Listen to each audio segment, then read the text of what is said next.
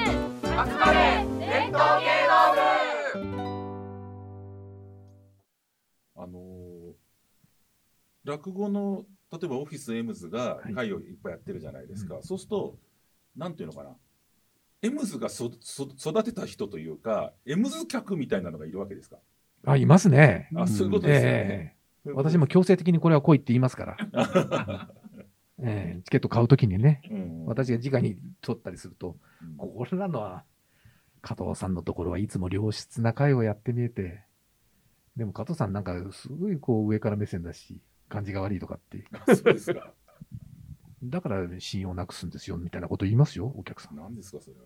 もうそんな人いっぱいいますからね。それ、お客さんの方が上からじゃないですか、 そんなこと言うのは。良質な会なんてのは、あんたが来る会が良質な会。あんたの会はね、そのあのメジャーな会で、みーちゃん、はーちゃんが来るような会だから、これは良質な会じゃないよ。あんたが来ない会が良質な会だ って。こっち来いって、面白い。お客さんと喧嘩になったり、本当ですかええ、しました。でお客さんとしてはなんかこう、ね、褒めたつもりが、 うん、足元すくわれたみたいな感じですよ、それで。うんでも、あんたの会なんかもいいや二度来ないなんて人はいたくさんいますよ。でもも、そういう人毎回来てくれますけどね。ええ会の主催者っていうのはつちょっとすごい素朴な疑問なんですけど、ええあの例えばなんなん丸々独演会とか丸々二人会というのやったとするじゃないですか、はい。とその出てる人って、うんえー、と個人的に最低限好きなのかあるいは俺別にこの人のこと好きじゃないだけど事務所としてやりますよって判断もあるんですかね小さな声で言います。あります。あやっぱりね、うんああまあそれがプロですよね、そうです。うんそういうことですようね、ん。うんプロほなのど判断もそうだと思道楽ではダメでしょ。う、うんううんん、お客、まあ本当に6割儲けないとダメなの、本当に現実的はに。いはいはいはいうんこれ儲けないと、これプロじゃないの、本当。そうですよね、うんそうですよね。うん私、プログラムを書きますもん、ずらーっと。はいこれはいい、これはいい。お客さん、ぜひこれは来てください。はい最後に一行、私の好みとは違います。ああ、書いてありますね。あああなるほどね、私、よくだからそれ書きます。とあのー勘違いしないでくれって、私、別にこの人好きで言ってるんじゃない。チケットが出る発売のメールいただくときも、うんもうその熱い推薦文の時と、うんそうじゃない時とありますもんありましたね。ねなるほど、これ来いよと。えうん他はいいから、これ来いよって、俺はこのためにやってるんだっていうえ、会そがういううちにあるんだのけいどただきますよね。ええうんでそういう会には来ないお客さん。うん残念ながら、それは志の輔、一之輔、男子に行きますよ。うんそれはしょうがないね。いやでもどれも今の私の英語だ話はやっぱりすごく良くて、うんそのまず好き嫌いと,、うんえー、と事務所なりプロダクションとしてでもこれ6割の側だからやっとかなきゃなっていう部分もあるしあるいは今この人のことを、えーそんなに買わないけどなんか投資みたいないう意味で、あのやっときたいなとつまり、えー花開くう時を逆算してねっていう判断もあるだろうし、えーなんかそこが最初から好きな人だけ寄るよっていうふうにやっぱりうんななならないのがいいし逆に言うと素人主催者はそれでもいいのかもしれない、うんそれが素人の特権なのかもしれないうそで、すね。素人だったらね、好きな、聞きたい人のうんを読んそうで。素人で嫌いな人をわざわざ呼ぶっていうのは意味がちょっと、すねなかなか難しいんで それやる必要が ないななんかしたいのかみたいな感じですね。そう何がやりたいんだって。苦行みたいな感じになっちゃうんでそれはしなくていいと思うんですけれども、うん、あのねそれからねあの僕はこれはだからなんていうのかな男子師匠米朝師匠え五代目の円楽師匠なんかのついて回った課題だと思うんですけどつまり東京の寄席っていうのは昔の、えー演芸場から何からまあ300人とかそのぐらいの、うんあのキャパシティでやってるわけですよ戦前かあら、そね。こ300も今入るんでしたっけ ?300 は入るんですか300寄席は入りますね。あの新宿とか浅草でも300入りますけれども、でそれが例えば、えー米朝師匠、円楽師匠、男子師匠ってのは1000人のところでやったり、えええーもっと大きな1500人のところでやったりうんするようにな,、なると。と例えばカードさ亡くなったカード佐々木さんみたいな人が指摘してたのは大きなとこばっかりでやるようになると間も大大箱用になるはいはい。で、えーちょっとだからつまり、えー鈍くなっちゃうと言ったらいいのかな、大きくなっちゃうんでそれ用の芸になるとでその寄せ本来の部分がちょっと損なわれるうん。かもねっていうてなことをおっしゃってるわけですよ。で、えーでもその一方でいやここですいろんな人たちを取り込んで見せるのが意義があるんだろうっていう考え方もあるとは思うの。だからそのなんか大箱のこうん功罪みたいなのはど,、うどうであすりかますありますよ、それは。うええん私も好き嫌い別に大箱の会やったとば、やった場合ね、うん、この人入れたいって人いますよ。はいはい。だけど、この師匠はちょっと大箱じゃないんだ。ああーあうん、これでもね、お大箱じゃないんですよ。うん入れたい人いくらでもいるんだけどう、んそれは大箱用のうんプログラムになります。う。なんうんなるほど、うんそこで入る人えそうです。はい。そうですね。うんそれと例えば大箱ばっかりでずーっと回してた場合に、うんやっぱり芸がそっちえそうそう寄りになっちゃうってことはありますかあね。りますうね。ええん。そういうシフシフトというか、うんなんていうのかうな、ん。それ仕様になっちゃうってうことん、かなゴンタロ師匠はそういうことをよく言ってますよね。うんあ、そうですか。これは300の芸人だ。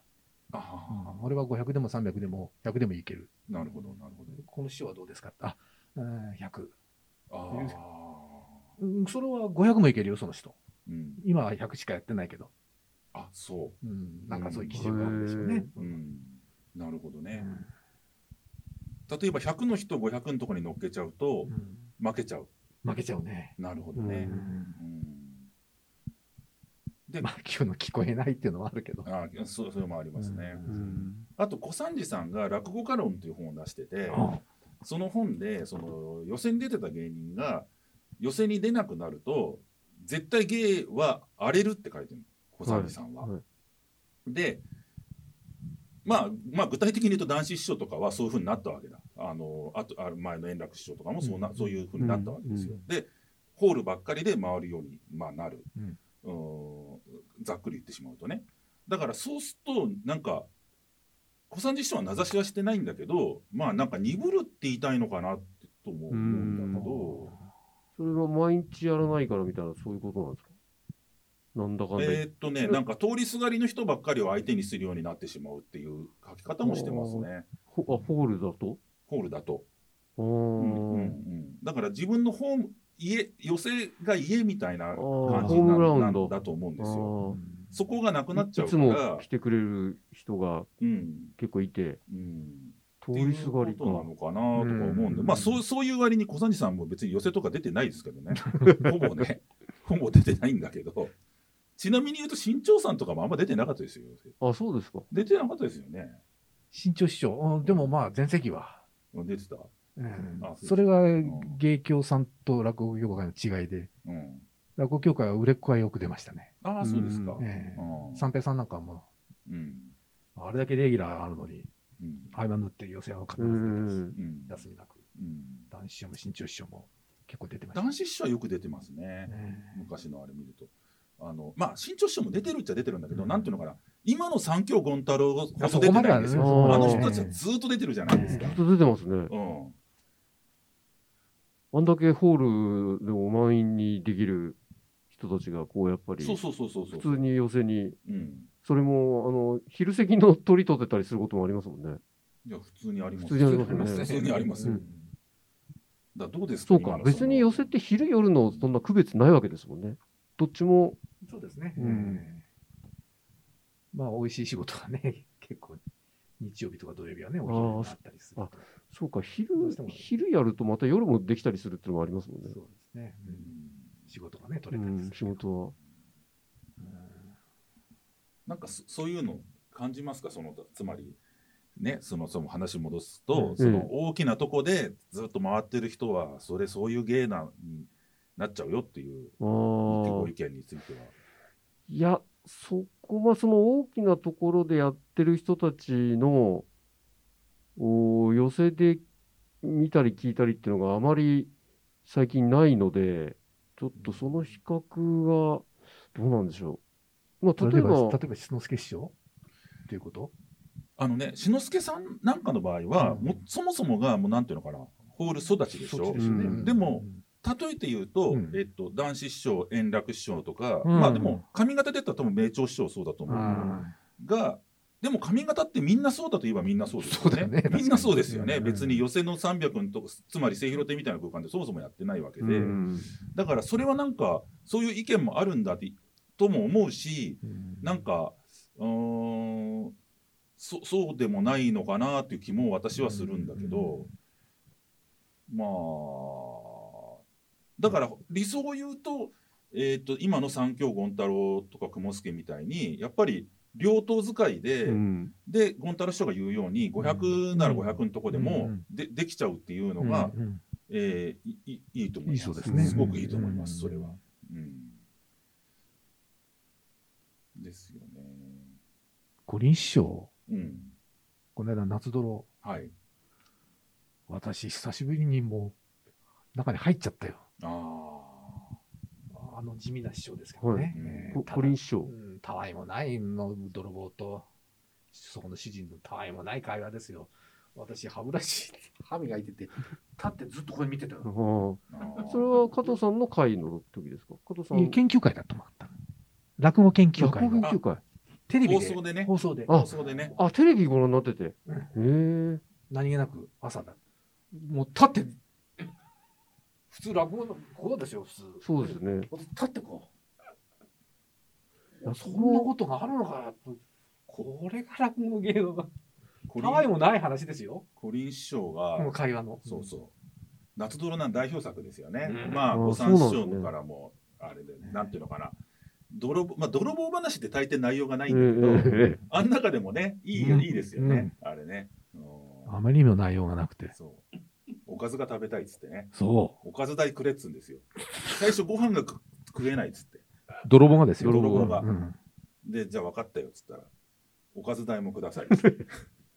おかずっつってね。そういうフレーズがいいね。いいですよね。うんまあ、そういうとこはやっぱほ本来落語のそれが本来なんだけどいいとこいいとこですよね。と、このギャップがある、うん私の中でね。なんかこうり立派なこう話をこうちゃんと長くやるのがいいっていう少しそういう風潮ははいありますようね。んそうですね。あのそっか、コリン師匠、僕その放送見なかったけど、えっ、と、だから研究会で収録したわけですよね。そうですね。あ、それはでもすごいいいいい話ですね。うんあのびっくりしちゃったな、もう。うんつまりそ、そういうのは私がもう理想的で、好はい。きで。で、今のこう風潮があって、えーものすごくきらびやかな刺激をみんなに与えて楽しくてっていうのがあって、で本来はそこが好きなんだ、私。うんで、落語プロデューサーという寄せの石定という今仕事をしていて、ね、うんでもプロフェッショナルだから和田さんに言ったように、俺はもう金儲けのためにやりますよ。ううんんプロフェッショナルですもんね。だけどそれずっとやりながら、これ聞かせたいよな。うんこっちが本当なんだよな。っていうのをうんその辺で具体的に言うと、加藤さんはじゃあ、今は春助師匠とか、コリン師匠が、あのーいいよっていう。そうです。だから和田さんがやってたラクダテはいはい。出していいの話。いいですよ。うんラクダ亭まだやってんだけど、やってんだそうあのコロナでお休みしてるんですよ、今。うんあのラクダテをちょっと私もう少し自分の好みに変えるのが、うん今特選落語集っていうは日いはいは本い橋劇場であであ月に、はいえー、2ヶ月に1回。はい独占これ私のラライフワークですよ。うん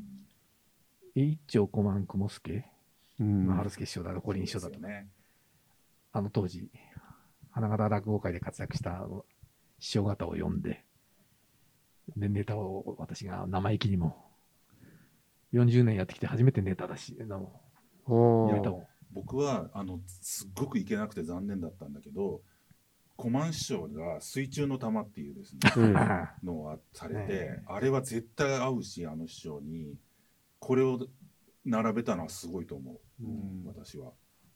めっちゃいいチョイスだなと思いますよ。うん、あの僕はねそれで言うとすごく僭越なんだけど自分がね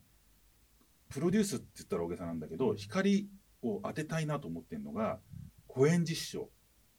公演柳家高円寺さん公演寺、あ、公演寺だ、公演寺。高円あ寺はいはいはい。師匠が僕はすごく好きでうん高円寺師匠はもっと評価されてもいいのになうんあとそう僕は思ってるんです。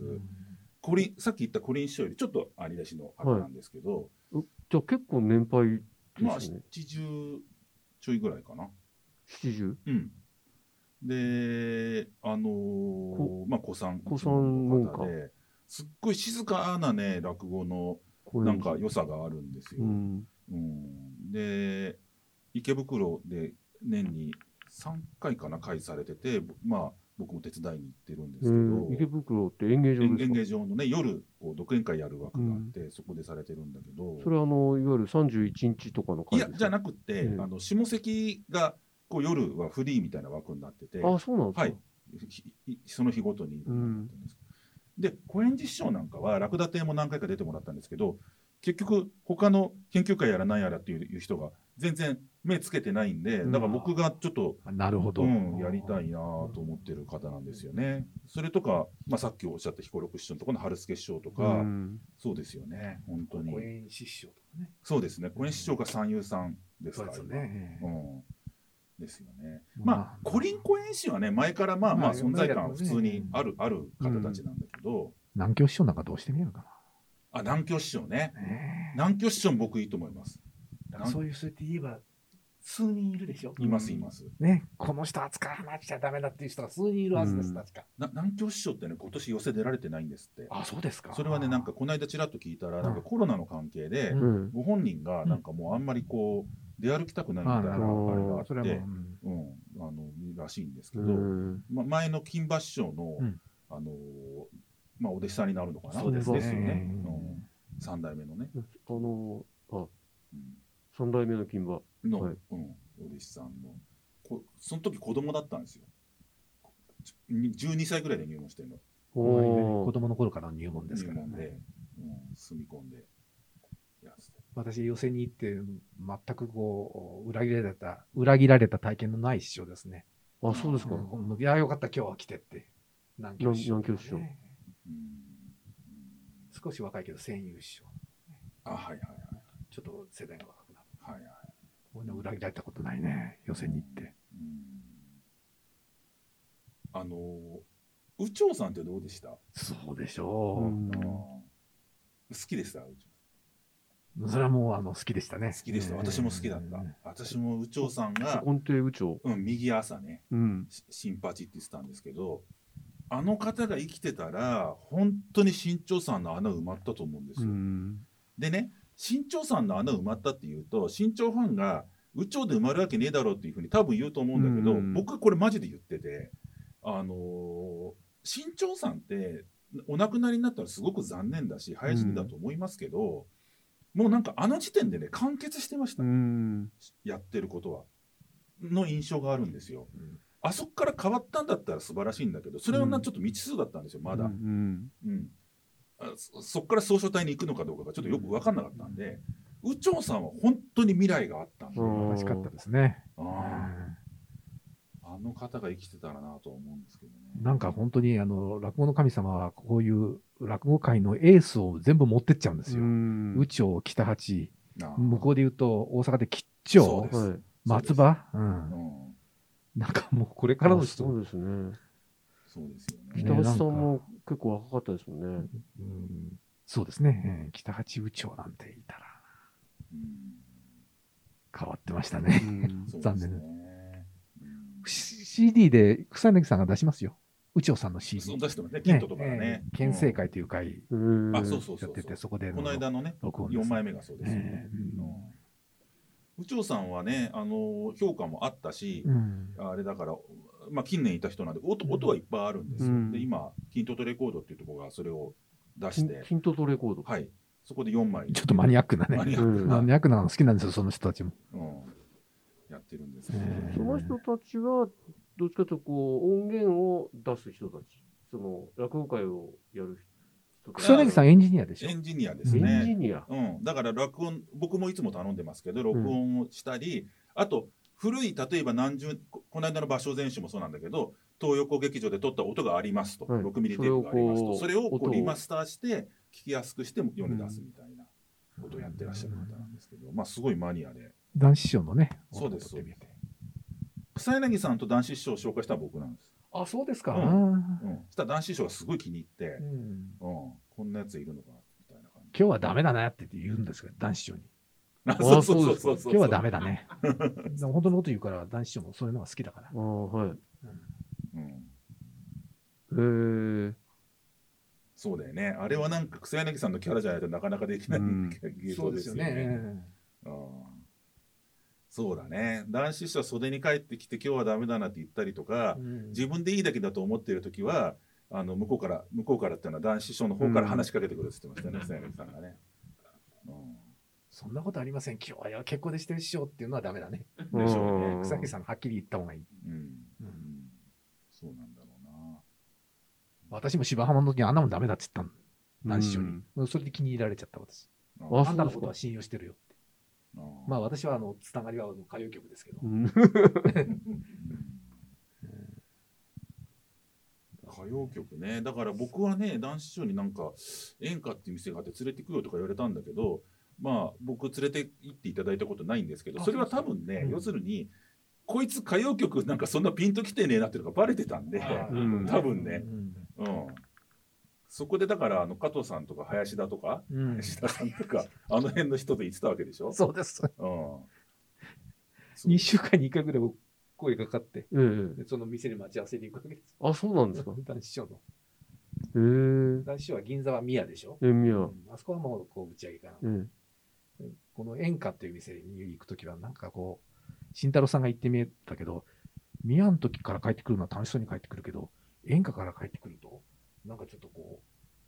う、なんちゅうの、昭和のノスタルジー、なん かこう、落ち込んでくる。演歌ってどこにある中野坂上にありました。中野坂上にあったんですか。えー SP レコードいっぱいありましてね。ああ。男子詳しいから、誰々の誰だ、あの曲っていうと出してきて。うん。もうそこはもう昭和歌謡を聴きまくる感じですか、そこで。えーそうですね。だ男子師匠ってね歌謡曲の中でいいわゆるそのなんていうのかなちゃんとした曲曲がお好きなんですかその落語で言うとね、夜間とか牛褒めとか、あそうな落ん語でで一す番わかりやすいでしょ、そういうの。はいはいはいはいはい軽いのがいいの。あなるほどねひばりさんみたいに、あの、悲しい酒とか、あうの、んドラマチックな、うん、泣かせるような、うん、そういうのはダメなんだあなるほどねよ。おお気楽で、うん、うんうん詩の内容もね、そういううん単純なのが好きですねう。んあのーどんな芸人でもピークの時とうんうん、まあ落ちる落ちたり、まあ、最晩年がピークという人もいるけれどもいろいろいるじゃないですかで僕ねすごく記憶に残ってるのはあの三橋道也さんが亡くなった時に、ん。えー、とやっぱり大歌手だから NHK がニュースで流したわけですよ三橋道也さんがお亡くなりになりました、うんなんやらかんやらって、はいその時に流した VTR がボロボロになってる時の三橋道也流してるっつって、ああのひどいっつって凝ってたね。ででその後が面白いのは悪意すらないっつってだから何の判断もなく選んでるっつって三橋道也のわわざと悪い出来を流してやるぜって言うならまだわかるんだけど、うん。それすらもないっつって何にも知らねえんだあいつらっつって言ってうてんすごい怒ってたんですよだからそれは僕は三橋道也さん知ってるけどその世代的にも知ってる程度のあれなんだけれども、あなんかああっていうなんかあれあんなになんかマジで言ってたのっていうのも含めて印象深いなと、まあ、三橋道也だったら、そういう、こう、流せそうなものはたくさんあるわけですよね、NHK だったら。あとはだから男子師匠が芸の、えー、と前世とかダメになったっていうのをどう考えているかっていうのもその時に見えたんですよその話で。うん、あれをなんか三橋さんが死んだっつってあの V を流すのいかんだろうっつっておっしゃってて、うん